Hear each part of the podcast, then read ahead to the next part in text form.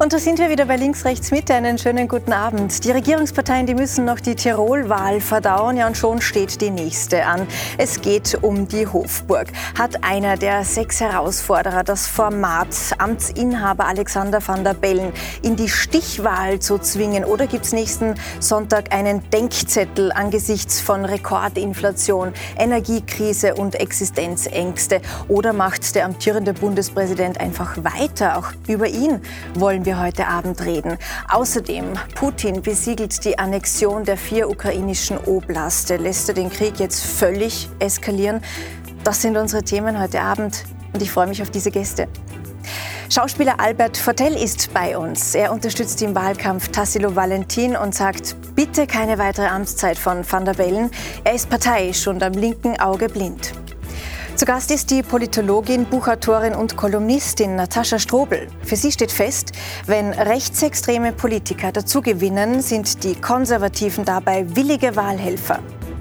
Ich begrüße Martina Salomon, Chefredakteurin des Kuriers. Sie ist überzeugt, die nächste Denkzettelwahl kommt bestimmt, denn die Menschen fühlen sich von der Politik hintergangen. Meinungsforscher Wolfgang Bachmeier von OGM ist bei uns. Er sagt, das Vertrauen in die Politiker war noch nie so gering. Wir erleben derzeit einen Aufstand gegen das Establishment. Einen schönen guten Abend. Frau Salomon, in einer Woche wählt Österreich den neuen Bundespräsidenten. Wir haben uns gerade gemeinsam die Runde der Herausforderer angesehen. Wer hat Sie denn am meisten überzeugt? Überzeugt nicht wirklich, äh, aber überrascht. Ich finde, dass der Dominik Vlatzny die ganze Zeit schon eigentlich nicht der Rockstar ist, was man erwartet hätte, sondern eigentlich der, also der eigentlich relativ vernünftig ist, also sich irgendwie relativ mhm. authentisch ist, aber, aber, aber nicht sehr wild ist, ähm, mhm. aber eigentlich quasi fast der, von, dieser, von diesen sechs der Kandidat des Establishment ist. Er ist für Sanktionen, er ist für die, für die Maßnahmen rund um Corona. Also da ist er eigentlich steht gegen alle anderen ja. Da stand er auch ziemlich alleine da. Steht er eigentlich ziemlich alleine da. Die anderen sind in vielen Teilen einer Meinung gewesen. Beim Gerald Groß hat man das Gefühl, er ist der bessere FPÖ-Kandidat. Also vielleicht müsste sich die FPÖ auch ein bisschen um ihn kümmern, dass er sich wieder, mhm. wobei er ist natürlich ein, eine Ein-Mann-Partei ich habe geschrieben, er ist die UE24 Rabiatperle. Das hat er auch jetzt wieder, wieder gezeigt. Er wirkt fast gescriptet, was er sagt. Sehr, mhm. sehr überlegt, was er, was er von sich gibt. Sehr aggressiv, sehr eloquent. Mhm. Äh, sehr geübt eigentlich wie ein, wie ein Schauspieler. Das mhm. müssen Sie besser beurteilen als ich eigentlich. Sie beobachten die Wahlkämpfe, das ist Teil Ihres Jobs äh, und das sehr intensiv. Wenn Sie jetzt diesen Wahlkampf mit den letzten vergleichen, wie intensiv war der, wie spannend war der? Also ich bin jetzt 42 Jahre lang Journalistin, sehr lang, und das ist der langweiligste Wahlkampf, den ich in meinem Leben, in meinem Journalistenleben gesehen habe. Warum? Unglaublich, unglaublich farblos vom, vom, vom, vom Amtsinhaber hinunter. Also ich äh, finde so einen Wahlkampf das ist ja immer das Problem eines, eines Wiederantritts. Ich bin dafür, dass die Bundesversammlung aus Nationalrat und Bundesrat mit einer Zweidrittelmehrheit bei einer Wiederwahl den Bundespräsidenten wählt. Alles andere ist eine totale Geldverschwendung. Und dieser Wahlkampf hat es besonders gezeigt. War das Klopfen ja. jetzt ein ja, Applaus? Ich habe hab applaudiert, weil ich schon vor Beginn des Wahlkampfes habe ich gesagt, das wird der langweiligste Wahlkampf seit vielen, vielen Jahren äh, und verdient den Begriff Wahlkampf überhaupt nicht. Das ist ein Wahlgang äh, und das hat sich im Prinzip in der jetzigen Debatte fortgesetzt. Ich darf den Dominik Vlatzny auch aufgreifen, den ersten Hinweis. Er hat sich nicht als Rockstar benommen. Das war für mich die größte Enttäuschung, weil er hätte im Prinzip der bunte Fleck in der Runde sein können. Ja? Äh, der Revoluzer, äh, der das Establishment angreift und hat sich benommen wie ein Vorzugsschüler. Äh, war sehr zurückhaltend, er war geradezu artig. Mhm. Was ist mit Heinrich Staunliger? Der, war, der hat mich zwischendurch, äh, das werden die wenigsten sehr, auch in ganz Österreich noch kennen, es gab mal in Wien so einen, einen, einen Art Heiligen, den Valuliso, ja? Ähm, eine Art Prediger, äh, aber zugleich beseelt von einer Idee, hochauthentisch, hochglaubwürdig. Also er war mir von Herzen sympathisch, aber ich glaube, er ist äh, bei dieser Kandidatur ist er am falschen Platz. Mhm. Äh, Sie, Herr Fortell, Sie unterstützen Tassilo Valentin. War er für Sie der große Gewinner des heutigen Abends? Also zunächst einmal äh, sympathisch und nett sind alle Ich fand die alle nett. Der Staudinger ist wirklich zum Knutschen. Manchmal, wenn man ihn so anschaut, dann könnte man so einen Staudinger Berli vorstellen auch und so.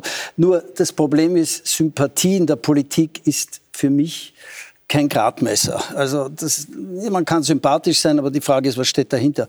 Bei äh, Thomas Valentin, den ich persönlich gar nicht so gut kenne, mhm. äh, mich hat vor allem, an, ich habe seine Artikel verfolgt im Laufe der Zeit, habe auch seine Bücher gelesen, auch das letzte, das rauskam. Für mich war insofern ist es ganz spannend, weil ich als jemand, der just studiert hat, fertig war und zwischen Anwalt und äh, dann am Max-Heimer-Seminar Schauspiel gestanden bin und mich dann doch entschieden habe. Aber ich habe noch ein Faible für Anwälte irgendwo aus einem einfachen Grund.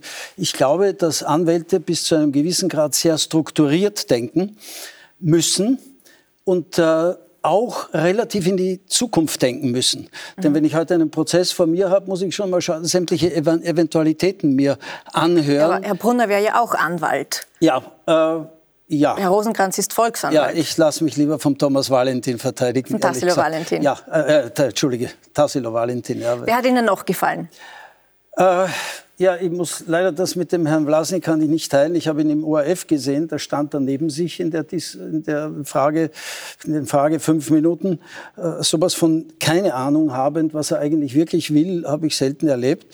Ich fand ihn heute auch sehr nett. Er hat offensichtlich seine zwei Risse in der Jeans, hat er genäht, weil das ist natürlich, hier hat man die Knie gesehen und es kommt vielleicht nicht ganz so gut an. Insofern wirkte er für mich angepasst.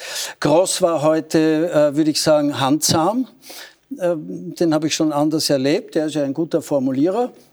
Valentin war für mich tatsächlich auch heute äh, doch derjenige, der auch hier auch in einer gewissen Struktur und auch äh, mit einem gewissen Inhalt die Dinge vorgebracht hat. Und der Dr. Rosenkranz äh, ist ein Politiker. Ich teile vieles, was er sagt. Mhm. Ich glaube, der frischere Wind wäre absolut äh, mhm. Valentin. Ja, jetzt wird ja auch viel geschimpft über, über Politiker. Wenn man den Menschen äh, auf der Straße zuhört, dann hört man da immer wieder, äh, die sind korrupt, die haben keinen Draht zu den Bürgern, die sind abgehoben, die haben keine Ahnung.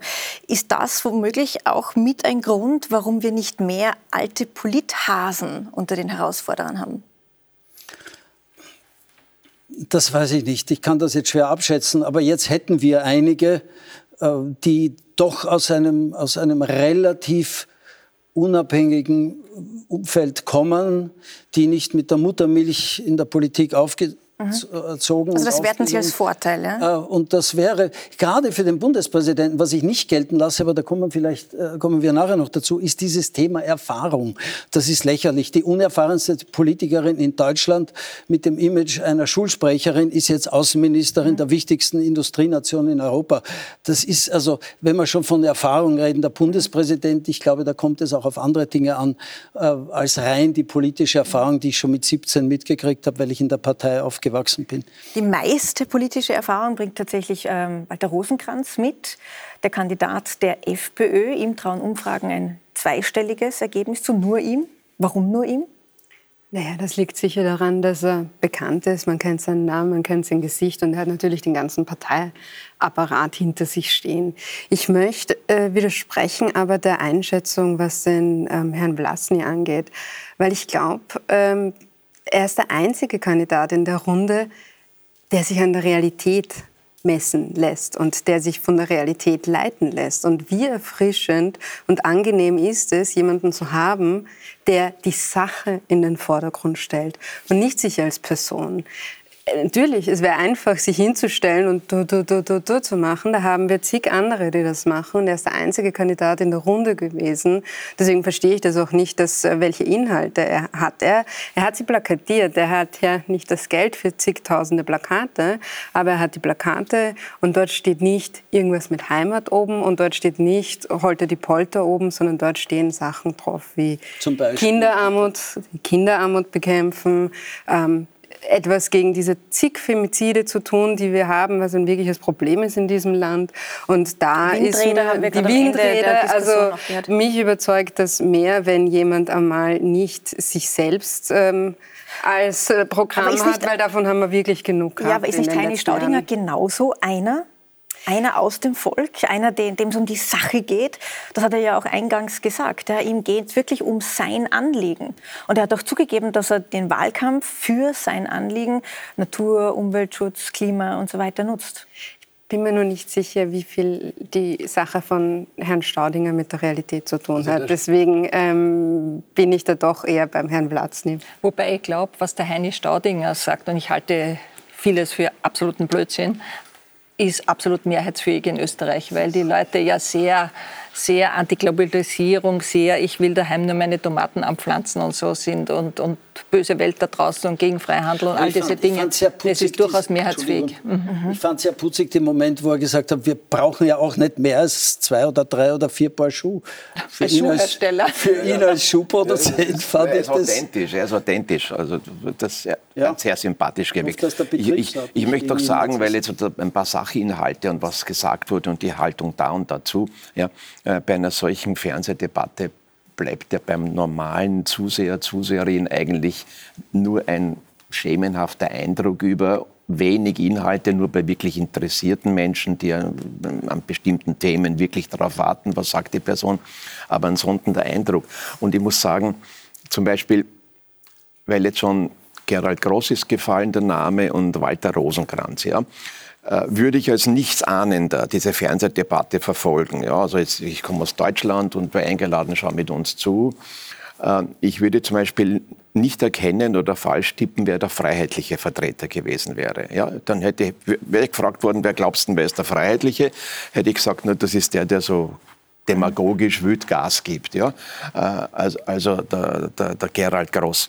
Äh, Walter Rosenkranz war mir eigentlich für diese Debatte fast eine Spur zu ruhig, zu zurückhaltend, zu seriös. So, so gesehen war er nicht der typische freiheitliche Politiker. Am Schluss ist er ein bisschen in Form gekommen und ein bisschen ja, Tempo Aber warum gemacht. hat sich die FPÖ ausgerechnet für diesen ruhigen Walter Tja, Rosenkranz entschieden? Tja, tja um, um, um letztlich äh, nicht an Van der Bellen so interessierte bürgerliche Wähler anzusprechen damit. Ja? Und einen routinierten, äh, fehlerfrei agierenden und nicht anzupatzenden mit verschiedenen äh, Möglichkeiten, die es insbesondere bei Freiheitlichen immer wieder gibt. Ja? Das ist, das ist ein, er, war ein, er war ein Sicherheitskandidat, er war Volksanwalt, ist er noch besser als Anwalt. Ja?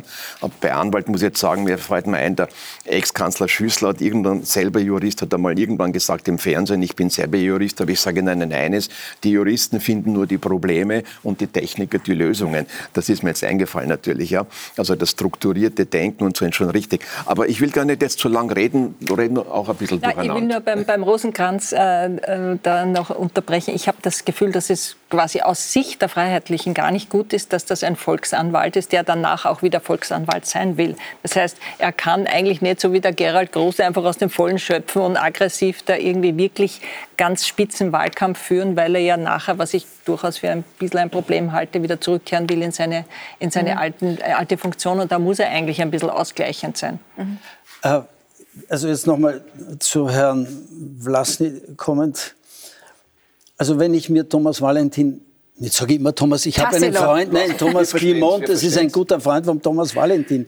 Und die zwei waren heute aber zusammen. Tassilo. Besser, Sie sagen Karl Valentin. Tassilo. Ja, Karl Valentin wäre nicht gut, aber da ist es, wäre er auch sehr weit davon entfernt. Ja, ja, ja. Nein, also Tassilo Valentin. Ähm, ja, also Herr Vlasny hat für noch einmal, ich komme auf dieses ZIP-Interview, da stand er neben sich, er hat von nichts eine Ahnung. Das sind Überschriften, Kinderarmut. das ZIP-Interview mit Armin Wolf? Bitte? Das ja, bin, ja. bin ich ganz anderer Meinung. Äh, ja, also für mich er hat er nur gestottert und ich habe auch seine Körpersprache. Wenn man dann Ne, das ist, weil er so viele Muskeln hat. Kann er, so schaut er nicht aus. Aber, Nein, aber jetzt, heute Abend kommen wir zu unserer Sendung. Ähm, es war dann wirklich so, wenn ich mir anschaue, und auch, ich habe das Buch jetzt gelesen vom Tassilo Valentin, Egal, ob es um Europa geht, um die EZB, um die Thematiken in Europa, um die Inflation. Er geht wirklich diese Dinge an. Ich bin überzeugt davon, ich unterstelle es jetzt mal äh, Herrn Vlasny, dass er von all diesen Dingen keine Ahnung hat, in Wirklichkeit, und auch keine Meinung. Wenn man davon redet, was ist eventuell schuld an der Inflation, auch die Tatsache, was äh, die Grand Dame äh, in der EZB zugegeben hat, dass man zu spät erkannt hat, die Zinsen anzuheben etc. Das hat sehr viel mit der Inflation zu tun, unter anderem. Ich glaube, da, wenn man damit konfrontiert, er hat keine Ahnung, äh, dass man ein bisschen kritischer der EU gegenüber ist. Ich war selber mal bei der Tellerrand-Kampagne dabei für die EU. Aber ich bin heute jemand, der wirklich sagt, ich bin aber, 40 Prozent weg er war der Einzige, der sich pro EU ausgesprochen hat. Ja? ja. Äh, weil in, in, einem Punkt waren sich alle völlig einig. Alle waren für die Neutralität und mehr oder minder gegen die EU. Und naja, Einzige, gegen, nein. Jetzt will ich gar nicht sagen, dass, das, dass ich dem zustimme, aber er hat eine eigene Position bezogen und damit ein anderes Profil Ja, aber gehabt. gegen die EU Sonst sein ist er ja fast unter. Ja, aber wenn ich jetzt sage, ich bin für die EU, dann muss ich ja gegen die EU, wenn ich kritisch gegenüber der EU bin, bin ich ja noch lange nicht gegen die EU. Aber das, was hier abläuft seit vielen Jahren, das gehört einfach kritisch hervorgehoben. Und da hat der Herr Vlasny, ich unterstelle es ihm jetzt mal, keine Ahnung. Was wir heute Abend auch wieder viel gehört haben, was wir im Wahlkampf viel gehört haben, es gibt viele Meinungen, es gibt starke Meinungen zum Thema Krieg, zum Thema EU, zum Thema Sanktionen, zum Thema Corona. Aber Frau Salomon, darf ein Bundespräsident überhaupt eine starke Meinung haben? Nein, ich finde eigentlich, äh, ein Bundespräsident ist in Wahrheit ein Mediator, der ausgleichend äh, sein muss. Und das, was man Van der Bellen vorwirft, hat man natürlich auch seinen anderen Vorgängern vorgeworfen, dass er zu parteilich ist. Jeder Präsident, den ich beobachtet habe, hat im Grunde ein bisschen die, also konnte nicht ganz die Herkunft verleugnen der Partei, woher er kam. Was ich an, an Van der Bellen ähm, nicht so gut finde, er ist, ähm, es war sein Vorgänger Heinz Fischer viel volksnäher. Er gibt mhm. sich sehr volksnah, sehr gemütlich, lässig, leger ist es aber in Wahrheit gar nicht. Er ist eigentlich recht abgehoben. Er ist sehr kompliziert mit uns im Umgang mit Journalisten. Also mit ihm ein Interview zu kriegen, mag sein, dass es auch an seiner mhm. Umgebung liegt. Da muss man quasi eine Depesche in der Hofburg einreichen ja, und ein halbes Jahr warten ja. drauf. Also das finde ich, da ist er nicht der volksnahe Kandidat, als der er sich mhm. gern gibt. Aber in dieser Situation, in dieser aufgeheizten Situation, wo wir über die sozialen Medien uns alle möglichen Dinge an den Kopf werfen und, und, und alles sehr polarisiert ist im Land, ist es schon ganz gut, dass es einen Mediator gibt. Mhm. Seine Anhänger sagen ja, ähm, er strahlt Ruhe aus, er ist ein, ein, ein Anker für Stabilität. Seine Kritiker sagen, äh, er ist dabei schläfrig. Er ist auch ein bisschen schläfrig und ich finde auch, dass er manche Probleme hätte ansprechen müssen und auch Dinge benennen müssen, weil natürlich es gibt ein riesiges Bildungsproblem in diesem Land. Ich meine, da spricht, wenn man mit dem Hannes Androsch ein Interview führt, sagt, spricht er die Dinge deutlicher aus, als es der Bundespräsident sagt. Mhm. Und wir haben oder was, natürlich könnte auch eine Meinung dazu haben, das ist hochpolarisiert. Sollen wir, sollen wir probieren, Schiefergas, äh, das Fracking, das umstrittene im Weinviertel zu, zu, zu machen? Zumindest hinter den Kulissen müsste sich da einmischen. Ja. Oder ist unser Justizsystem nicht im Moment wirklich ein bisschen kaputt? Muss, muss, müssen sich da nicht Dinge radikal ändern? Dauern die Ermittlungen zu lange? Ja, aber das da sind ja alles Themen, die weit über, ja, über, über, seine Amtskompetenz Ja, aber da könnte, aber da könnte zumindest... aber, darauf, dass er sich nicht in die Tagespolitik Ja schon, aber wozu brauche ich denn dann? Aber schauen wir uns vielleicht, ist, schauen wir uns vielleicht mal ganz Frage. kurz an, ja, wie, wie er sich verhalten hat, als er zur aktuellen Krise befragt wurde. Es ist für uns alle schwierig und wenn jemand noch über kein eigenes Einkommen verfügt, ist es halt nur einmal härter. Zähne zusammenbeißen, es wird schon irgendwie gehen. Frau Strobel, erstmals seit 70 Jahren ist die Inflation zweistellig und Van der Bellen sagt, Zähne zusammenbeißen wird schon gehen. Reicht das? Nein, das ist absolut zu wenig und das ist auch ein Hohn für die Leute, die sich einfach nicht mehr leisten können, das Leben. Also es wird ja täglich oder also es wird ja wöchentlich fast teurer in den Supermärkten und die 10, 20 äh, Cent, die die Lebensmittel jeweils teurer werden, das spürt man dann am Ende. Das Tanken ist teurer geworden und da braucht schon mehr, braucht vom Bundespräsidenten mehr, braucht es auch von der Bundesregierung viel mehr als das, Aber was, was hätten Sie passiert. sich ganz konkret von Alexander van der Bellen erwartet in der Situation? Naja, es braucht einmal auf jeden Fall ein Bekenntnis dafür, dass man niemanden zurücklässt, dass man es nicht zulässt, dass irgendeine Wohnung kalt ist in diesem Winter, dass irgendwelche Kinder äh, in kalten Kinderzimmern liegen, dass ähm, die Schulen ja, nicht geheizt sind, die Kindergärten. Also hier geht es ja wirklich um was. Dass die Leute Energierechnungen bekommen, die sie sich nicht mehr leisten können. Was sollen die Leute ja, machen? Das sind ja was, alles Versprechungen, ja, was, die ja nie garantieren. Aber wir müssen es doch. Das ist ja, das ist, also was, warum ist sind wir da, das wenn wir das nicht ja, aber Sie predigen ja einen Präsidenten, der muss populistisch sein. Nein, aber das, dafür ist er da. Ja, aber dafür ja, ist er da. Er, dafür nein, ist er da. Ich überein. Eins muss ich schon sagen. Erstens mal, äh, es gibt auch hinter dieser Tapetentür vielleicht die Möglichkeit, miteinander zu reden. So, das, glaube ich, findet nicht statt bei ihm. Punkt. Sage ich jetzt mal. Ja? Ja. Ich habe von seiner, der Grund, ich kann auch über das Schiefergas innerhalb der Tapetentür reden. Ich muss es nicht nach außen. Und dann glaube ich schon, äh, das ist ja auch heute in der Diskussion ein paar Mal gekommen, dass natürlich der Bundespräsident gehört wird. Er wird gehört. Uns hören hier auch ein paar, aber ihn hören doch mehr. Und er kann zumindest psychologisch ein paar Themen anreißen. Zähne zusammenbeißen für Leute, die sich die Zähne vielleicht gar nicht mehr leisten können, ist würde ich jetzt mal sagen, ah, psychologisch nicht sehr gescheit und auch ja. sonst nicht wirklich, äh, ja, was, bringt was, uns was, nicht was vor. Was Ihre Meinung äh, betrifft, also die, es gibt einen unfassbaren Teuerungsausgleich. Also ich glaube, da, da muss er sich am wenigsten einmischen, weil es gibt Teuerungsausgleiche so viel, dass man überhaupt total den Über... Dass man den, genau, dann, wo man den, na, lassen Sie mich mal ausreden, aber natürlich, der, der, Klimabonus ist bei ganz vielen Leuten schon angekommen und es ist, es ist ja auch die, die, die hohe Gasrechnung noch nicht gekommen. Ich kritisiere ja, dass die Regierung viel viel zu viel und viel zu unfokussiert ausschüttet. Ja. Also ich glaube, es liegt jetzt im Moment, es ist, wird breitflächig die Gießkanne ausgepackt. Äh, wo, man, wo ich mir manchmal schon denke, wir, sind, wir haben die zweit, also wir haben die, so zweit, nein, wir haben die zweithöchsten Förderungen äh, in, in, in ganz Europa. Also ich glaube, da muss der, das ist, das, da muss der Bundespräsident nicht unbedingt ein, eingreifen. Und, und das ist ein Sozialkitsch, wenn man sagt, mhm. irgendwie, es darf kein Kind frieren, es wird kein Kind frieren, da wird sich die Regierung da, Aber über die also, aktuelle da Situation, hätte ich ein gewisses Vertrauen in die Regierung, dass sie das tut. Ich ja. habe eher kein Vertrauen, wenn es darum geht, dass, die, dass, dass das Unternehmen abwandern, weil, weil es in, in, zum Beispiel in den USA hier ist es siebenmal so hoch irgendwie die Energierechnung für Ihr Unternehmen. Das wurde ja in der Sendung Aber über die aktuelle Situation wollen wir heute auch noch reden, weil das ist wirklich wichtig. Ja. Ich möchte jetzt wirklich noch bei Van der Bellen bleiben. Er ist ja auf dem Papier parteilos, wird aber von Beginn an von den Grünen unterstützt. Er war ja auch lange Jahre Grünen-Chef. Genau, genau, genau. Ja. Aber, aber, wie, grün, wie grün war seine erste Amtszeit, Herr Bachmeier? Also ich glaube, dass er so lange Parteiobmann bleiben konnte, zeigt, dass er offensichtlich recht diplomatisch und politisch mit den eigenen schwierigen ähm, Gruppen und Gruppierungen, weil in jeder Partei gibt es Flügel und radikalere und äh, fundamentalistische und wieder pragmatische. Also da muss er schon was gekonnt haben. Bei zwölf Jahre, glaube ich, war er Parteiobmann. Das hat niemand anderer geschafft. Das war toll. Äh, und dann hat er begonnen, das grüne Mäntelchen abzustreifen. Das war im Prinzip eine hervorragende Kommunikationsleistung. Aber ich glaube kaum, dass er sein grünes Gewissen deswegen mhm. mit seinem Amt an der Garderobe abgegeben hat. Also, also das Wort Fracking gefallen ist hinter der Polstertür oder Tapetentür, glaube ich, was soll er denn bitte über Fracking sagen? Also Nein, da wird er ja sich selber verraten, wenn er da natürlich. irgendwas sagt, was die Mehrheit der Bevölkerung will. Braucht man nur in die Umfragen schauen. Die Menschen sagen bitte Fracking. Nicht in klarer Mehrheit, aber doch. Aber jetzt hat er eine zweite Legislaturperiode. Jetzt könnte er alles sagen, was er will. Jetzt könnte er auch wirklich unpopuläre. Das wäre ja der Vorteil der zweiten Legislaturperiode und auch des Alters, dass man sagt, ab durch die Mitte. Ich kann jetzt auch wirklich ich kann das Land so beeinflussen, wie ich es möchte.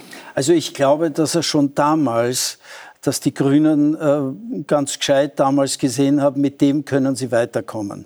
Richtig. Äh, also ich glaube nicht, dass er, er war so ein bisschen ein Vermittler und ich habe das so ein bisschen verfolgt. Aber natürlich, ich habe jetzt, ich muss jetzt kurz was zitieren, ich habe im Kurier, äh, haben Sie da einen Bericht, wo der Herr Wolfgang Fichtel, ARD-Studioleiter in Wien, keine Angst, ich lese nur einen Satz vor, äh, im heutigen Kurier schreibt über Van der Bellen fürs Lehrbuch, genial wie er den Rechtspopulisten schon wieder das Thema Heimat weggenommen hat. Na, ich sehe das nicht genial, ich sehe das eher, ich sage es jetzt ein bisschen direkt, ich sehe es eher verlogen. Äh, weil es halt, äh, ich sage jetzt mal, so eine Hybridangelegenheit ist, nicht? Wenn wir hätten unsere jungen Grünen, ich habe da einige Dinge, wo Österreich mit einem, ich sage es mal vorsichtig, Hundehaufen und die, die Nation gibt's nicht und das brauchen wir alles nicht. Ich habe nie gehört, dass er jemals was dazu gesagt hat. Und jetzt dann vor der Fahne oder so wie wir es gerade sehen, mit Blick auf die Berge, ich nehme ihm das im Grunde auch nicht ab, genauso wie Sie, Herr Bachmeier, vorhin gesagt haben, hinter der Tapetentür wird er wahrscheinlich über Fracking auch nicht reden, weil da kommt ihm die Galle hoch. Also ja, jetzt äh, verkauft er sich halt wieder gut. Er stellt sich einer Wahl, ja, und die Mehrheit der Österreicher und Österreicherinnen ist ganz, der größte Stolz des Landes ist Landschaft, Berge, Seen. Und alle haben ja. vergessen, wie er mal früher ja. vielleicht Soll er deswegen jetzt in Latzhosen und in selbstgestrickten Pullover gehen? Also äh, jeder Wahlkampf, jeder, jeder Politiker, Politikerin muss sich letztlich einer gewissen Klientel und deren Sichtweisen anpassen, sonst bist du bei der nächsten Gelegenheit nicht mehr nominiert oder abgewählt. Äh, Überall, es wird immer den Populismus meistens den Rechten vorgeworfen. Die Linken sind genauso populistisch. Äh, jeder Politiker, Politikerin, die erfolgreich ist, muss einen gewissen Schuss Populismus haben. Im Extremfall haben wir es gesehen beim, beim Gerald Grotz, der ist ein Demagoge, der ist ein rabiater Demagoge. Dabei war, war er heute noch relativ zurückhaltend. Ja? Der ist gestellt in zahllosen Debatten, in Duellen, in, de, in, in dem anderen Fernsehsender. Ja, da ist Emin Rotenkappel jetzt zu sehen. Ja. Aber schauen wir uns mal an, Herr Bachmeier, wie die Herausforderer in diesem Wahlkampf Van der Bellen sehen und seine erste Amtszeit.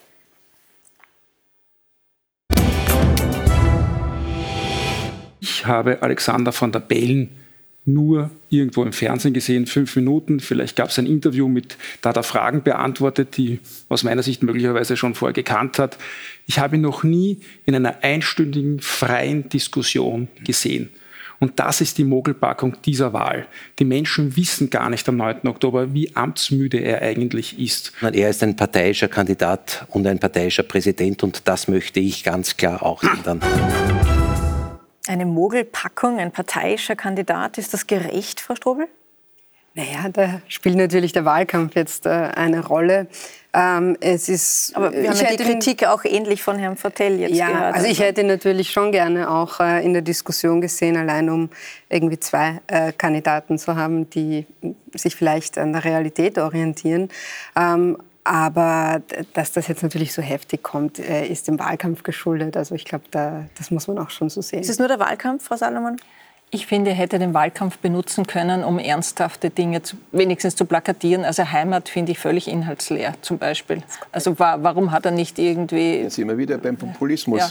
Wobei man naja, der Regierung auch Populismus vorwerfen muss. Also im Moment jeder, sehe ich überhaupt weniger unpopulistische dem Herrn Valentin leider. würde ich in der Beziehung äh, diesen Populismus nicht vorwerfen. Ich kenne zumindest kein Bild, wo er sich gut, oder aus seinem Umfeld negativ über Österreich äh, geredet ja, wurde und ja er dazu Themen, nichts die mehrheitsfähig sind. Und naja, ich glaube, dass der von Haus aus sicher patriotisch seine, ist. Jetzt das mit dem Amtsmüde und was da jetzt wieder eingespielt wurde, das sind durchaus äh, klare Beobachtungen, die, glaube ich, auch treffsicher waren. Also das hat er im Prinzip ganz gut gemacht. Ja. Aber was auch auffällt, alle Herausforderer zählen sich dem Anti-Establishment-Segment zu. Und das, das kann ja kein Zufall sein. Herr Bachmeier, wie würden Sie das einordnen? Zeigt das auch die, die Unzufriedenheit in der Bevölkerung? Also ich sage Ihnen, einige sind absolut nicht anti-Establishment. Zum Beispiel der Walter Rosenkranz ist, ist in, in, seinem Erscheinungsbild als Politiker im, im Prinzip. Aber er kritisiert ganz stark die Regierungsparteien, er kritisiert ja, ganz stark den Amtsinhaber. Die, die, das, die anderen Regierungsparteien, jetzt weil sie Regierung sind, gut, sie sind das, das, das regierende Establishment. Wenn sie mhm. in der mhm. Opposition sind, sind sie kein Establishment mehr. Das würde genauso hin und her gehen. Ja? Also äh, ich hätte eher erwartet, wie schon eingangs gesagt, dass der Marco Pogo zum Beispiel den bösen Buben gibt. Mhm. Ja, und hiermit ein klares Profil zeichnet und unzufriedene, eher jüngere, urbanere, also seine Wählerschicht damit auch ein bisschen anspricht und in Bewegung setzt. Und nicht eigentlich wohlerzogen da sitzt und ziemlich viel schweigt. Mhm. Aber es würde mir wieder vorgeworfen werden. Also es war ja schon die Eingangsfrage, war ja schon, ist das alles nur ein Satireprojekt? Also ich finde alle anderen sind mehr Satireprojekte als Marco Pogo in der Hinsicht. Ähm, deswegen würde ich ihm das gar nicht vorwerfen, sondern wie gesagt, er stellt die Sache vor die Person und das machen alle anderen nicht. Und das, das mit diesem Spiel, mit diesem Anti-Establishment, das ist ja eine komplett hohle und leere Phrase. Wir haben da Leute sitzen, die in der größten Tageszeitung äh, um viel Geld geschrieben haben. Wir haben da Leute sitzen, die jetzt seit Jahrzehnten im Politikbetrieb sind. Also wo, was ist denn der Anti-Establishment außer eine, eine hohle Phrase, die da rauskommt? Und ähm, da ist es mir wichtiger, dass die Personen äh, eine Sache haben, die sie vertreten und die auch in den Vordergrund ja, stellen. Wenn ein Teil des sogenannten, sage ich immer, Establishments zur EU sehr gleichgeschaltete Meinung habe, dann kann ich auch in einer großen Tageszeit, ich, natürlich verteidige ich jetzt wieder den Tassilo Valentin, aber da muss ich schon sagen, wenn das Establishment sagt, alles ist gut in der EU, äh, die EZB soll weiter drucken Geld und unsere Inflation schießt äh, irgendwo durch, den, durch die Decke, äh, wenn wir zum Beispiel das Thema Zustrom, Flüchtlingszustrom überhaupt jetzt vergessen haben und mehr als 2015 kommen ja, und ein bestimmter Teil des Establishments das gar nicht berührt, wie Herr van der Bellen zum Beispiel, dann ist der Tassilo Valentin nicht Teil des Establishments, sondern Teil des Volkes. Und das ist vielleicht noch einmal Aber wenn der Herr van der Bellen exklusiv das Establishment sind, dann sind, all, dann sind wir alle nicht das Establishment, weil wir alle Kritik haben. Also wer ist denn dieses Establishment? Wir haben eine Regierung gehabt, die mit zu den rechtesten in Europa gehört hat. Wir haben eine Volkspartei, die mit zu den rechtesten konservativen Parteien in Europa ge gehört hat oder noch gehört. Und wir hatten einen Bundeskanzler, der sich zusammen mit Orban äh, hingestellt hat und äh, die Balkanroute zu dem Inhalt seiner Identität gemacht hat. Also eher ist es Establishment-Politik immer fleißig drauf, auf die Flüchtlinge zu schimpfen. Und es ist Anti-Establishment. aufs Volk zu hören und, und es ist Anti-Establishment-Politik, da mal sich trauen, noch was dagegen zu sagen. Denn es ist ja umgekehrt. Man kann ja umgekehrt das fast gar nicht mehr sagen, ja, sondern man möchte sich rechts überholen die ganze Ihre Zeit. Meinung dazu interessieren, Frau Salomon. Wie, wie schauen Sie da drauf? Was das Establishment ja. betrifft, ich meine, es gibt schon, natürlich gibt es Themen, die quasi, wo es politisch inkorrekt ist, sie anzu, anzustreifen. Also das das meinen Sie wahrscheinlich mit Anti-Establishment. Es gibt einen, einen Konsens quasi der Eliten, dass man sagt, äh, wir ignorieren das Flüchtlingsthema jetzt lieber, weil es ist zwar da, aber wir machen die Augen zu. Und das ist natürlich langfristig löst das in ganz Europa momentan, das ist ja auch ein, eine Art Elefant im Raum, löst, löst eine, eine, eine Welle hin zu den Rechtspopulisten aus, wie man es jetzt auch in Italien gesehen hat. Und das wird bei uns, das mhm. macht natürlich auch bei uns die FPÖ stark. Also so gesehen kann Walter Rosenkranz das Potenzial der FPÖ ja gar nicht ganz aus, äh, ausnutzen jetzt in diesem Wahlkampf. Das liegt ja höher. Man hat es ja auch in Tirol mhm. gesehen. Erstaunlicherweise hat man mhm. fast nicht darüber gesprochen, äh, dass, dass die FPÖ die SPÖ vom Platz zwei verdrängt hat äh, mhm. in, in Tirol die, diese Welle werden wir noch erleben, weil, weil, Themen, also weil Themen nicht besprochen werden aus Angst, dass man da, da in den Geruch drüber, kommt, ja. zu Recht, zu rassistisch oder sonst wird zu sein. Was da gerade passiert, auch in ganz Europa. Aber nochmal zurück äh, zur heutigen Diskussion. Was viele Kandidaten, die Herausforderer kritisiert haben, ist, dass Van der Bellen sich in diesem Wahlkampf keinem Duell, keiner Diskussion stellt. Ja, auch heute Abend das nicht. Zu tun. Ja? Entschuldigung, auch der, der, der, berühmte deutsche Vereinigungskanzler Helmut Kohl hat sich nie zu einer Debatte hingesetzt. Warum soll man sich verwundbar machen? Der Kanzler Franitzky hat das versucht, Duellen aus dem Weg zu gehen und sich bei der abschließenden sogenannten Elefantenrunde dann, er war auch der Größte in der Mitte, hat er gedroht und ja und wir werden und so weiter. Ja. Also, aus also, seiner Sicht eine kluge Risiko Entscheidung, ein, wenn du in eine, in eine TV-Debatte mit Herausforderern gehst. Weil da sind rund, rundherum sitzen lauter Walter Groß etc. und becken hin. Ja, mhm. und dann bleibt irgendwas hängen. Also ich, es ist wahlkampfstrategisch völlig nachvollziehbar. Aber er kann man natürlich sagen, nein, er sollte idealerweise sich jeden stellen. Äh, und, und was bei Tassilo Valentin fällt mir jetzt auch ein, auch ganz gut war, dass er sehr konsequent das Thema äh, direkte Demokratie ausgeritten hat. Ja, und da kam er auch mit dem Gerald Gross über Kreuz. Das war ja auch ein interessantes Duell in der Runde für mich, wo sie im Prinzip andere Positionen hatten. Und da hat der Tassilo Valentin klar gepunktet, finde ich, muss ich mhm. schon zugeben. Aber könnte das, dass Van der Bellen nicht teilnimmt in diesem Wahlkampf an Duellen, auch heute Abend nicht, könnte das auf manche auch arrogant wirken? Er sagt ja, aus Respekt vor dem Amt macht er das nicht. Herr Bachmeier sagt, eine kluge Entscheidung aus seiner Sicht. Ja, Aber wie, wie, wie wird das recht. von Bürgern es ist womöglich eine aufgenommen? korrekte Entscheidung. Und ich habe äh, schon letztes Mal gesagt, äh, korrekt und richtig, weil er würde untergehen. Er würde einfach äh, sachlich wenig zu sagen haben äh, zu den verschiedensten Themen. Er müsste in irgendeiner Form müsste er Stellung beziehen. Äh, in so einer Diskussion, da ist ja auch Stellung bezogen worden, ob es einem jetzt passt vom einen oder anderen oder nicht, aber er müsste Stellung beziehen. Und so braucht er nur Zähne zusammenbeißen, sagen und ein bisschen nett wirken. Noch einmal, er ist mir sehr sympathisch, nur sympathisch ist leider keine politische Kategorie. Na, man muss sagen, Heinz Fischer hat das auch nicht gemacht bei seiner mhm. Wiederwahl.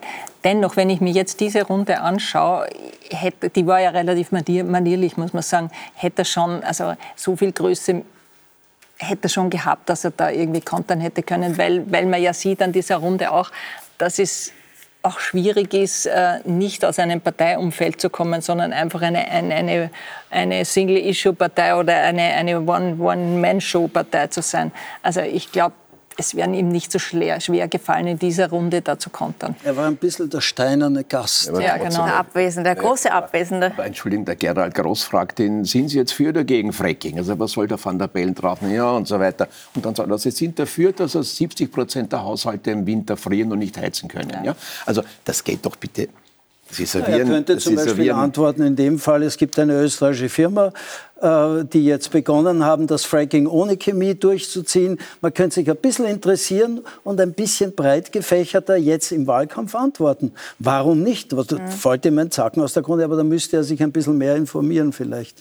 Hat er das nicht das gemacht? Wishful thinking. Ja, das Problem ist dann die, die Zuspitzung der Schlagzeile dann am nächsten Tag in, in, in, den, in den Medien, wo, wo dann, eine, wo dann eine, eine, ne? ja natürlich, ja, wo, darf, wo ich, darf ich kurz was fragen? Ja, bitte. Können Sie mir sagen, welcher Bundespräsidentenwahlkampf in Österreich mit Ausnahme, ich sage gleich meine Ausnahme, Waldheim, nicht langweilig war? Naja, wieso Hofer gegen Van der Bellen war überhaupt nicht. Das war ein dramatisches ja, Rennen bis zum Schluss. Weil sie, da ja, weil sie diskutiert haben. Dann kam ja, weil sie so unterschiedlich waren. Dort wollte ich eigentlich aber, aber Sie machen ja... Pole waren. Ja. Herr Bachmeier, aber Sie, machen, diskutiert haben. Sie machen nächsten Sonntag für uns, für Servus TV, exklusiv die Hochrechnung. Ja. Um 17 Uhr gibt es da die ersten Zahlen, da sind wir gespannt. Heute haben Sie uns schon Ihre frische Umfrage mitgebracht, frisch aus der Druckerpresse sozusagen. Vom Kurier? Die, Im Auftrag, Auftrag des Kurier, genau. Mhm. wir schauen uns die mal an, da sehen wir, Alexander van der Bellen gewinnt nicht so hoch wie mal gedacht, aber doch klar mit 58 Prozent. Ist also die Unzufriedenheit doch nicht so groß? Ich glaube, ich meine, die Unzufriedenheit im Land ist enorm. Ja, also wir, wir haben ja eine ein, ein, ein Zufriedenheitsmessung von Politikern, nennt sich der Vertrauensindex. Das ist seit mehr als 20 Jahren sozusagen fast die harte Währung ähm, der Akzeptanz von Politiker, Politikerinnen im Lande. Ja. Und beim vorletzten Mal im März ist sie ganz stark abgesagt und, und abgesagt. Und ich habe im Kommentar gesagt, das ist ein historisches All-Time-Low haben wir gesagt, verstiegen zu einer Bewertung. So tief kann es nie wieder kommen. Und es ist noch tiefer gekommen. Und es ist noch tiefer gekommen. Also jetzt bin ich schon vorsichtig in, jetzt sage ich schon, auf die nach unten offene Skala der Unzufriedenheit. Ja. Aber mit Alexander van der Bellen sind die Menschen in Österreich offenbar doch nicht so unzufrieden. Weil er sich all das, was wir jetzt gehört haben, teilweise Kritik, nicht klar sich äußern, sich zurückhalten, sich großväterlich geben, vor sich hin brummen und so weiter. Und kaum sagt er, wir werden ein bisschen den Gürtel enger schnallen müssen, also spricht er ein bisschen eine Wahrheit aus, Beck ist er sofort erwischt worden und das ist herzlos und unsozial und so weiter. Also im Prinzip, je weniger er sich äußert, je weniger er sich in solchen Debatten, je mehr, je mehr er von der Würde dieses Amtes profitiert und so agiert und quasi abgehoben mhm. und, und, unerreichbar ist, desto besser ist es für ihn. Und wenn er dieses, diese Prognose erreicht, so knapp an die 60 Prozent, das ist ja angesichts des breiten Konkurrentenfeldes eigentlich ein gutes Ergebnis. Hoffentlich ist die Prognose besser als in Tirol. Da müssen Sie jemand anderen ansprechen. Nein, nein. OGM hat ja klugerweise keine Umfrage für Tirol gemacht. Also, ja. ähm, nein, nein, aber nein, auch ganz kurz schon. zu der Bundespräsidentenwahl-Umfrage. Also die, die Rechten, wenn wir uns die anschauen, die vier Kandidaten, die kommen zusammen auf, glaube ich, 33 Prozent, wenn man das zusammenzählt. Das heißt, die nehmen sich gegenseitig Stimmen weg. Und äh, die Mitte-Links-Kandidaten, also Vlasny und Staudinger, die kommen auf neun zusammen. Würde Van der Bellens Ergebnis besser ausfallen ohne diese beiden Kandidaten? Sicher ein bisschen, aber das ähm, ich, ich, würde auch fast ein bisschen jetzt mehr Nuancen sehen. In, das sind alles Rechtskandidaten, also Tassilo Valentin. Es ist interessant, dass wir am allermeisten über Tassilo Valentin sprechen. Also das sehe ich schon als ein gewisses Zeichen, ähm, dass er, ich hoffe, die Umfragezahl stimmt. Bei uns ist 9%. er in der Umfrage am dritten Platz, also doch, ja, ähm, dass er eine gewisse, ein gewisses Profil hat. Ja der geht, der, der ist sozusagen ein bisschen rechts und ein bisschen, also rechts klingt dann nach FPÖ. Ja? Der, der zielt da sehr stark in die ÖVP-Wählerschicht hinein. Mhm. Ähm, die Wahlbeteiligung, die wird als sehr gering erwartet. Kein Wunder, kein Wunder bei einem solchen langweiligen Wahlkampf. Und es geht ja um nichts. Das Ergebnis ist ja mehr oder minder für alle Österreicher klar und man fragt sich nur, wie deutlich wird das sein? Warum soll ich mhm. dann wählen gehen? Also Zeigt aber auch die Politikverdrossenheit, oder? Der Bürger. Naja, es, einmal ist es so, einmal ist es so. Es kann sein, dass die Politikverdrossenheit groß ist und, und die Polarisierung groß und die Konflikte überbordend sind und das mobilisiert und dann gehen wieder 75 Prozent wählen, ähm, weil sie sich angesprochen fühlen und, und, und, und äh, hier ist ja kein, keine, keine keine Polarisierung. Für die Meinungsforscher war es jedenfalls keine gute Woche. Sie haben schon gesagt, Tirol, da lagen viele krachend daneben. Ähm, was, was, was, was, glauben Sie, meine, da wie, waren wie ja verlässlich? Die Umfragen, glaube ich, bei 20 Prozent für die ÖVP. So arg nicht, Ungefähr. aber arg, arg genug. Ja, bisschen, ich habe also, hab in Servus TV in einem meiner Kommentare bei den Abendnachrichten nachher gesagt, ähm, ähm, die schlechten Umfragen waren die beste Wahlhilfe ja. für die ÖVP ja, in Tirol, äh, weil in Wirklichkeit wäre das ohne die schlechten Umfragen noch schlimmer ausgegangen als minus 10 Prozent. Da gab es gar nicht so wenige Wählerinnen und Wähler, die gesagt haben, also ich mag die ÖVP eigentlich nimmer wählen. Aber bevor das so ausgeht, das geht jetzt wiederum mhm. zu weit, wer weiß, dann haben wir einen roten Landeshauptmann mhm. oder was auch immer. Also einmal wähle ich ja. noch. Also, also das die war, haben, haben mobilisiert die Umfragen. Ja. Aber wie verlässlich ist denn jetzt Ihre heutige Umfrage für nächsten Sonntag zur Bundespolitik? Reden wir nächsten Sonntag drüben. Was ist der Unterschied? Naja, dann wissen wir das Ergebnis. Aha, okay. Aber ist es nicht auch so, dass, äh, dass, es einen großen Unterschied macht, ob man ein ganzes Land befragt oder ob man nur ein Bundesland befragt ja, in den Umfragen? Tirol ist als Bundesland ganz schwierig zu befragen. Wir haben uns deswegen aus einer Prognose herausgehalten. Erstens mal wollen wir gar nicht so viele Prognosen publizieren. Wozu denn? Ich meine, wir haben im Laufe der Jahre viele publiziert und lagen bei vielen, vielen sehr gut. Ist auch auf unserer Homepage alles bis 1994 aufgelistet. Ja, aber Tirol ist ein relativ kleines Bundesland und da ist es sehr schwer, eine gute, solide Stichprobenbasis äh, für eine Umfrage aufzubauen. Deswegen ist Vorarlberg, Burgenland, Tirol, Kärnten sind schwierige Umfragegebiete. Da kann man leicht daneben liegen. In Flächenbundesländern ist es okay. einfacher. Wenn man klug ist, lasst man als Meinungsforscher die Finger davon. Also das eine sind Umfragen, das andere sind Ergebnisse. Und die Ergebnisse, die deuten in letzter Zeit in mehreren Ländern eindeutig in eine Richtung, nämlich nach rechts. Schauen wir uns das mal gemeinsam an. Jetzt haben wir schon zehn oder? Europaweit erstarken die populistischen Parteien. In Italien hat Giorgia Meloni am Sonntag mit ihrer postfaschistischen Partei Fratelli d'Italia einen Erdrutschsieg erlangt und konnte ihre Stimmen gar versechsfachen. In ihrem Parteienbündnis finden sich auch Matteo Salvini und Silvio Berlusconi. Bei den Parlamentswahlen in Schweden konnte das konservativ-rechte Parteienbündnis den Sieg vor der sozialdemokratischen Ministerpräsidentin Magdalena Andersson erringen. Die großen Wahlsieger sind die Schwedendemokraten unter Jimmy Åkesson. Sie sind in den 1980er Jahren aus einer Neonazi-Bewegung hervorgegangen. In Ungarn regiert Viktor Orbans Fidesz-Partei seit mehr als zwölf Jahren. Kritiker werfen ihm einen hart nationalistischen Kurs vor. Und Jaroslaw Kaczynskis PIS-Partei führt Polen seit 2015 in einer Alleinregierung. Angesichts der multiplen Krisen erwarten Beobachter ein weiteres Erstarken rechtspopulistischer Kräfte. Wird sich das Kräfteverhältnis in Europa weiter verschieben? zeigt gerade heute Abend auch der Fall Bulgarien. Äh, Frau Strubel, warum erstarken die, die rechten Parteien so? Was ist der Grund dafür? Also zum einen fehlt eine ganz wichtige Wahl, die findet aber nicht in Europa statt, sondern in Brasilien. Und da schaut es ja jetzt wirklich so aus, dass ähm, Bolsonaro abgewählt wird und dass es einen sozialistischen Politiker mhm. gibt, der da wohl mit überwältigender Mehrheit wahrscheinlich äh, gewinnen wird. Der auch schon im Gefängnis saß und die nachher äh, gesagt worden ist, dass das nicht rechtens Aber war und wir bei uns in Europa, ganze Prozess äh, aufgehoben wurde. Ähm, Italien, genau Schweden. und in, in, Italien, in Schweden, in, vor allem in Schweden hat man sehr gut gesehen, dass die besten Wahlhelfer der Schwedendemokraten die Konservativen waren. Wir schauen sehr stark auf die Schwedendemokraten, wir schauen weniger auf die Christdemokratie und die Moderaten. Ne? Und wenn man anschaut, ähm, wie die agiert haben, dann sieht man, dass es eben in Schweden nicht eine extrem rechte Partei gibt und die anderen sind alle ganz entsetzt, sondern dass hier ähm, doch eine äh, konservative Parteien abrutschen nach rechts, wie wir es schon äh, in Österreich gesehen haben, wie wir es in Ungarn gesehen haben. Aber das erklärt mir ja noch nicht, warum die Menschen diese Parteien gewählt naja, haben. Weil äh, weil sie etwas machen, sie nehmen reale Unzufriedenheit und das haben wir ja gehört. Es gibt reale Unzufriedenheit und es gibt viele Gründe für reale Unzufriedenheit und die transferieren das in einen Kulturkampf. Ja? Die sagen, aha, die Schulen sind nicht gut, das ist nicht gut, das ist nicht gut und Schuld sind die Eliten, die Globalisten, die, äh, das linke Establishment. Ja? Äh, und Lösungen anbieten müssen sie gar keine, außer autoritärer Politik, außer Law and Order. Ähm, und das wird das wird gewählt. Mhm. Aber ist es wirklich so einfach, Herr Fortell, wie Frau Strobel sagt, die Zeiten Nein. sind schlecht, die Probleme sind da und deswegen werden etablierte Parteien abgewählt? Das, äh, also erstens mal, es ist nun mal in der Demokratie so, wenn die Dinge nicht funktionieren.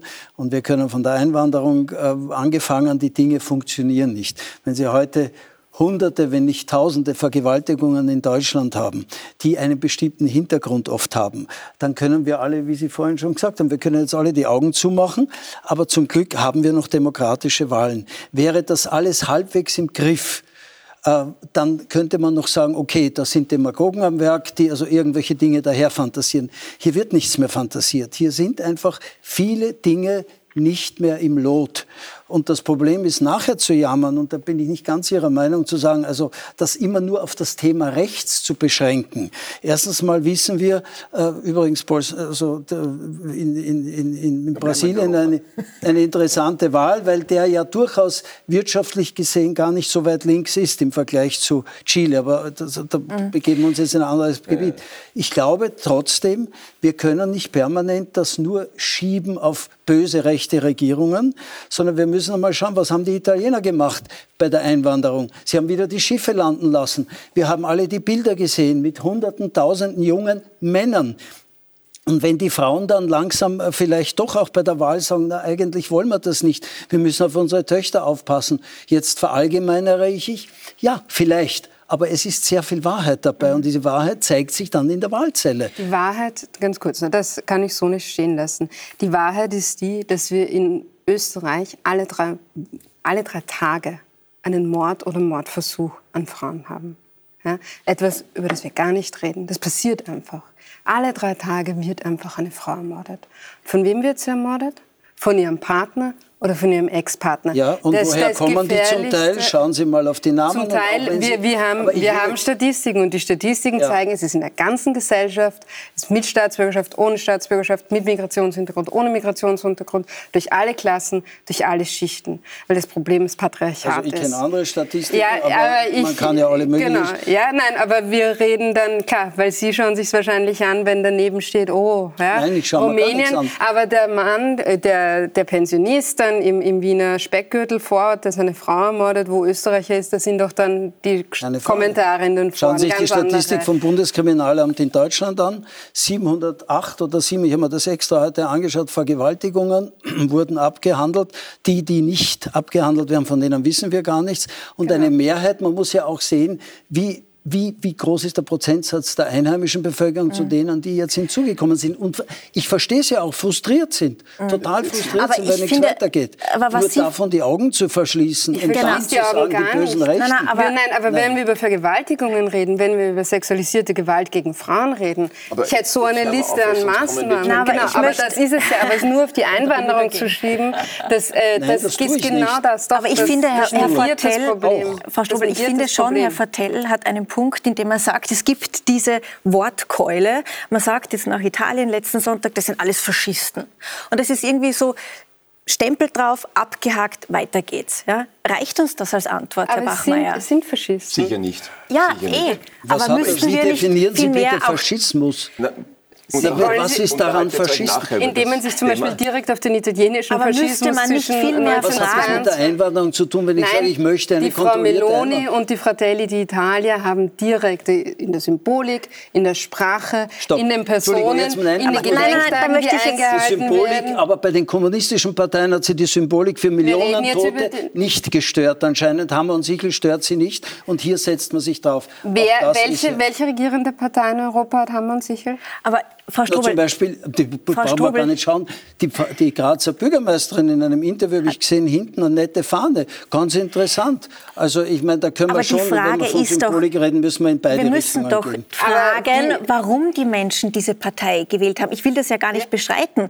Ja, das Ähm, sind Faschisten. Das, Das will sind ich gar nicht. Faschisten. Ja, aber das ist ja das, das Ja. ist ja der Punkt, Ja, liebe Frau Strobel. Wenn wir, wenn wir immer sagen, Faschisten, Ja. deswegen, das ist der Grund. Das, das kann doch nicht die Antwort sein. Nein. Wir müssen doch fragen, was passiert ist davor, Ja. warum die Menschen diese Partei gewählt haben. Und da reicht uns doch nicht, einfach ein Label drauf zu geben und weiter geht's. Herr Bachmeier. Also äh, Faschismus gibt es links und rechts, bitte. Ja, möchte ich auch sagen. genau. Nein, es nein, gibt ihn nein, links. genau. Nein, nein ich will, es gibt ich, keinen ich will gar nicht, nein, ich, ich will mich auf diese also, Debatte Entschuldigung. gar nicht ein. Na, wir machen jetzt auch kein politisches Pro-Seminar Nein, nein, Ja? nein, nein, nein, nein, nein, nein, Entschuldigung, das ist genau mein Spezialgebiet. Faschismus hat eine sehr klare Definition und Faschismus Den gab's auch schon in der Antike, das äh, wissen Sie. Ich nehme mir das demokratische Recht, Recht, eine Meinung zu haben. Und meine Meinung ist, dass es Populismus links und rechts gibt, dass es Faschismus und genauso respektiere ich Ihre Meinung. So, ich sage was zu Europa und Frauen. Es ist natürlich, was Sie angeschnitten haben, ist ja völlig richtig. Das anzuschneiden ist ein Wahnsinn, ja, mit den Frauenmorden. Aber jetzt sage ich mal was Positives, ja. Es gab noch nie so viele weibliche Regierungschefs Chefs, Chefinnen und Ministerpräsidentinnen in Europa wie derzeit zum Beispiel. Das hat jetzt nichts mit einem Rechtsruck zu tun. Das sind auch andere Strömungen in der Gesellschaft, in den Ländern, die durchaus wünschenswert sind. Und warum gibt es diesen Rechtsruck, wie auch immer? Ich sage es auch so simpel wie möglich, weil das ist eine endlose, wieder ideologische Diskussion sonst. Wir bemerken über die Jahrzehnte, immer wo Krisen sind und wo der Wohlstand sinkt, und wo es weniger zu verteilen gibt, nimmt das konservative und rechts der Mitte liegende politische Element zu. Da neigen die Menschen zu einfachen Antworten, zu klaren Lösungen, oft auch zu klaren Befehlen und Anordnungen, was auch wieder seine Probleme mit sich. Aber das ist eine Tendenz. Und immer, wenn, wo der Wohlstand groß ist und wo die Verteilung Verteilungsmöglichkeit von Wohlstand größer ist, neigen die Gesellschaften zu links. Und jetzt haben wir eine Krise und der Wohlstand wird geringer und deswegen driften mehr oder minder ein Großteil, nicht alle, aber ein Großteil der europäischen Länder nach rechts. Die FAZ hat, hat diese Woche am Montag geschrieben, ähm, Draghi ist nicht der Messias zu dem äh, Wahlerfolg von Sonntag und Meloni ist nicht der Teufel. Also Frau Salomon, sollten wir uns nicht fragen, warum die Menschen diese Partei gewählt haben, dieses Bündnis gewählt haben, anstatt eben mit Labels zu hantieren? Naja, ich glaube, und, und da will ich auch an, anschließen an den, an den Wolfgang Bachmeier, es ist jetzt eine eine Krise jagt die andere. Und in Wahrheit werden im Moment, das spült in Wahrheit fast alle äh, Regierenden momentan weg. Also bei uns wird sie vielleicht sogar zu einem Linksruck führen, weil, weil jetzt gerade quasi die ÖVP regiert, ähm, also die, die, Kanzlerpartei stellt, weil, weil, weil die Menschen das Gefühl, weil die Menschen Sehnsucht haben nach einfachen Antworten und diese einfachen Antworten werden links wie rechts populistisch äh, auch, auch gegeben. Äh, und man, kann, man, konnte in der Pandemie ja auch wirklich den Leuten nichts rechts machen, weil, weil da, war, da, war, das Land polarisiert und es ist jetzt, was die EU-Sanktionen betrifft, natürlich auch polarisiert, weil die, weil, weil, weil die Leute natürlich zum Teil, das ist ja auch angesprochen worden in der, in der Debatte, das Gefühl haben, die EU-Sanktionen, die richten sich zu sehr gegen uns selbst. Also da ist ja auch eine eine Debatte sehr schwierig zu führen und da wollen die Leute gern einfache Antworten, die es weder bei der Pandemie noch beim Krieg gibt. Und da wählt man halt dann die Regierenden ab, egal wer regiert, ob jetzt links oder rechts. Und jetzt haben relativ viele konservative Regierungen ja auch regiert. Die, die, die spült jetzt gerade weg in beide mhm. Richtungen. Also die Leute wollen also, einfache Antworten, Frau Strobel? Ja, die Leute wollen einfache Antworten. Und ich möchte nur sagen, eine Faschismusdefinition ist keine Frage von Meinung, sondern von Wissenschaft. Und die Sozialwissenschaft ist da relativ klar. Da kann man sich äh, die führenden Faschismusforscher anschauen. Aber äh, das darf man nicht verwechseln. Meinung Jetzt frage ich mal, sind die Wissenschaften noch in der Mitte? Gibt es noch die Meinungsfreiheit und die Freiheit des Geistes bei den Wollen Sie jetzt wirklich Roger Griffin, Umberto Eco, Jason Stanley, Stanley Payne? Das sind alles fragwürdige Wissenschaften von Haus aus. Ja. Das wissen wir. Äh, ein Teil dieser sogenannten Wissenschaften und vor allem sind sie, je nachdem, auf welchem man Herr Auge Vertel. abgedeckt Herr ist. Vertel, Oxford Distinguished Professor Roger Griffin weiß es weniger als Sie, was, was Faschismus ist?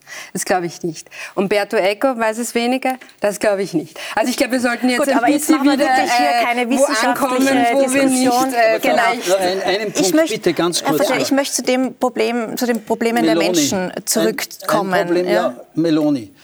äh, dieses Video, das, glaube ich, dreieinhalb Millionen Mal angeklickt wurde, wo sie ganz knallhart, unglaublich professionell und auf den Punkt gebracht, über Dinge spricht, die ja jetzt mal von der wirtschaftlichen Seite überhaupt weggehen. Nämlich, sie sagt, wir haben es satt, dass die Familie sozusagen aufgeteilt wird. Familie kann alles Mögliche werden. Ihre Aussage betrifft weiter dieses ganze Gender-Thema, wo wir wissen von den Umfragen her, es haben 80, 90 Prozent, haben die Schnauze voll mit diesen Sachen, sich permanent mit Doppelpunkt durchfretten zu müssen. Die Schulbücher bei meiner Tochter, es ist nicht mehr zu lesen. Die Kinder haben ohnehin ein Problem zu lesen heutzutage. Jetzt sollen sie noch diesen Schwachsinn lesen, der da mit Doppelpunkt und Sternchen etc. Und die Meloni spricht das in diesem, heißt sie Meloni? Ja, Meloni. Spricht das, wunderbar, ich hätte diesen Namen als Drehbuchautor sofort gewählt für jemanden. Äh, die spricht das ja. einfach an. Und das wird unterschätzt auf der linken Seite, dass hier eine Elite wieder, ein Establishment, aber ein sehr kleines, uns permanent diktiert, wie wir uns verhalten sollen, wie wir reden sollen.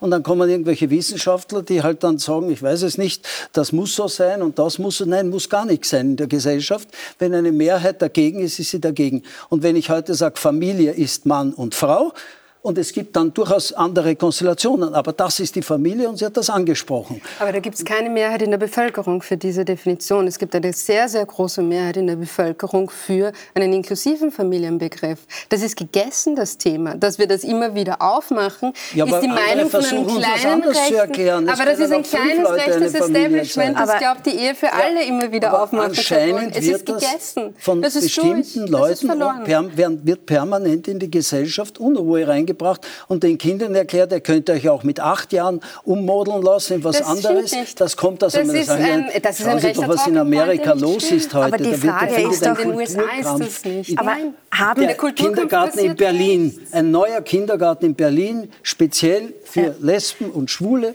die Kinder, wo den Kindern erklärt wird mit sieben Jahren, all diese sexuellen diese Kinder Dinge leben es schon, weil die haben zwei Mütter und zwei Aber ich habe, daheim. ich habe den Eindruck, aber für diese Kinder gibt es jetzt einen Kindergarten. Liebe Frau Strobel, lieber Herr okay. Also ist doch okay, oder? Viele ja, haben den Eindruck, dass sich diese veröffentlichte Meinung von der öffentlichen Meinung schon länger entkoppelt hat. Ja? Weil ich glaube, dass viele Menschen jetzt sich nicht den Kopf machen über eine inklusive Gesellschaft, sondern viele Menschen schauen gerade auf ihre Rechnungen genau. ja, und, und fragen sich gerade, wie, wie kann ich mein Leben noch finanzieren? Denn alles ist teurer geworden. Heizen, tanken, einkaufen, essen, gehen. Wir haben das erste Mal seit 70 Jahren eine zweistellige Inflation. Und da ist doch die Frage, Frau Salomon, ob die Politik noch den Draht hat zu den Bürgern. Ich glaube, sie versucht, den Draht zu den Bürgern zu, zu bewahren, manchmal sogar zu viel, indem man irgendwie dem Volk nur mehr nach, nach dem Maul redet und, und, und auf wichtige große Fragen vergisst. Also ich sehe viel zu viel Populismus momentan, weil es gibt im Moment wirklich ganz große Probleme zu lösen und wir es wird natürlich, wie immer eh vorhin gesagt hat, die Gießkanne ausgepackt und es ist auch gut natürlich, dass, dass, dass man es auffängt. Äh, aber dass man jetzt irgendwie zum Beispiel weil die Grünen jetzt gerade noch eine CO2-Steuer ja, Ich wollte gerade sagen, jetzt haben wir noch die CO2-Steuer. Ja. Und die Regierung, sagt, äh, ja, die Regierung also, sagt, ausgemacht ist ausgemacht, wir bleiben dabei. Es passiert natürlich schon ziemlich viel Blödsinn momentan, leider, muss ich sagen. Obwohl die Regierung versucht, quasi äh, irgendwie dadurch zu steuern und, und, und Liebkind zu bleiben bei, bei, bei dem Volk. Herr Bachmeier, wie schauen Sie da drauf? Ich schließe mich dem an. Ähm, äh, ich habe eh schon mehrfach gesagt, ich sehe überall Populismus in der Politik. Ja, nicht nur das als ein Vorrecht von links oder rechts. Alle Aber unsere Diskussion passt zum Sendungstitel. Es ist auch links, rechts, Mitte. Wir reden nur von links und rechts und nicht von der Mitte. Und diese polarisierende Debatte zwischen Ihnen beiden im Prinzip ist eigentlich ein, ein gutes Beispiel dafür, wie es in Österreich und zunehmend in Europa immer mehr polarisiert werden wird. Es gibt immer, immer mehr Polarisierung. Ja? Jetzt, jetzt die neuen Radfahrverordnungen.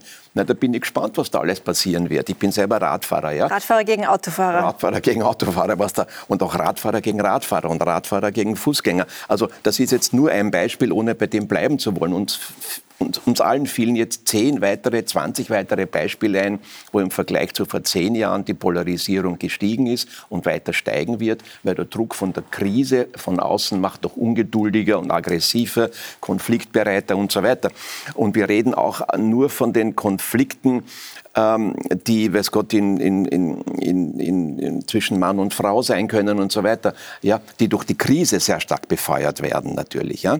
Ähm, ich bin sicher, dass die Krise ähm, in weiterer Folge in den Familien, in den Haushalten auch Konflikte und innerfamiliäre Gewalt und innerhäusliche Gewalt steigern wird, weil es gibt da auch Verteilungskonflikte, aber nicht mit dem vielen Geld, das man verteilen will, sondern mit dem wenigen, wo man verzichten und einsparen muss du mach, kaufst jetzt kein Kleid mehr, ja, und, und die, die, tägliche Tennisstunde und so geht sich auch nicht mehr aus. Du musst verzichten. Also mhm. es wird sehr viele Entwicklungen geben, die, wo die Krise bis in die Familien hineinstrahlt und auch dort wieder andere Spannungen bis hin zu, zu Gewalt gegen Frauen mhm. weiter steigern wird. Und viele machen ja als Ursache dieser Krise auch die Sanktionen fest. Ja? Also wir wissen, das hat alles schon viel früher auch begonnen mit Corona, brüchige Lieferketten, die EZB, die Geld in den Markt geschmissen hat. Aber aber ähm, viele sagen halt, die Sanktionen sind schuld an dem Ganzen. Ja.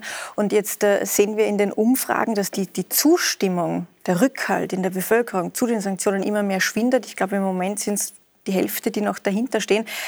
Wie lange noch? Ja, das, das wird das große Thema natürlich sein. Und das ist genau das, wovon, die, wovon auch die FPÖ natürlich profitiert. Zuerst von der Impfmüdigkeit der Leute und jetzt von, den, von der EU-Sanktionenmüdigkeit.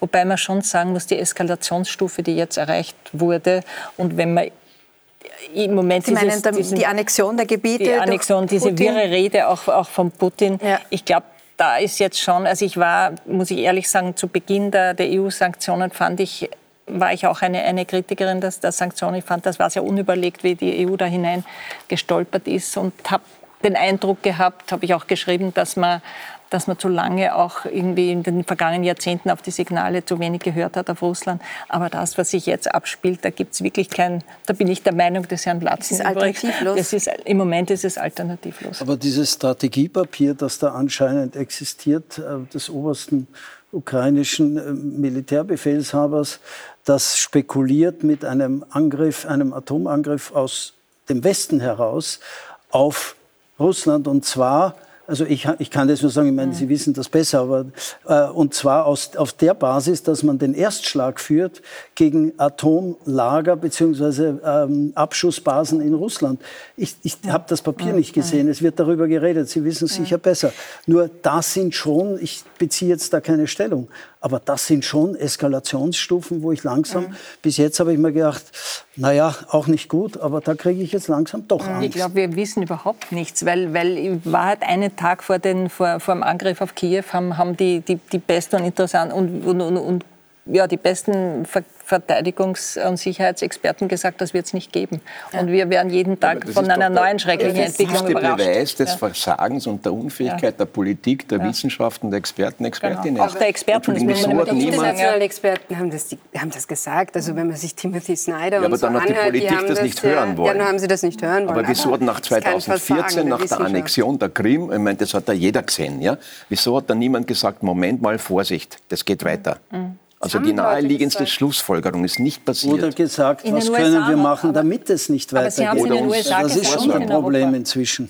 Also Timothy Snyder war ganz lange in Wien. Also warum man nicht auf ihn gehört hat, ich ja. weiß es nicht. Ich glaube, da sind wir uns einig. Es ist eine Situation gerade, die vielen Sorge macht. Ja. Ich bedanke mich an dieser Stelle, die Zeit ist leider um, äh, für Ihre Diskussion, fürs Dasein heute Abend. Bedanke mich bei Ihnen zu Hause fürs Dabeisein. Hier folgt jetzt eine neue Ausgabe des Pragmaticus.